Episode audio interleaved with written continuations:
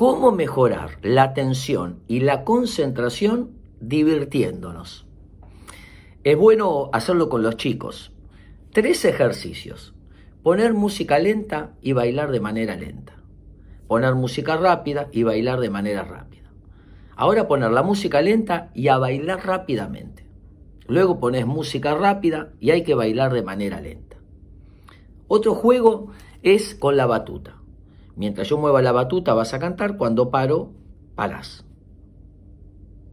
Y luego, al revés, mientras yo muevo la batuta, vos vas a estar callado y cuando paro vas a cantar. Luego nombrar los meses, enero, febrero, marzo, stop. Ahora al revés, marzo, febrero, enero. De nuevo, enero, febrero, marzo, abril, mayo, junio, stop. Y decirlo al revés. Estos ejercicios mejoran la concentración y la atención.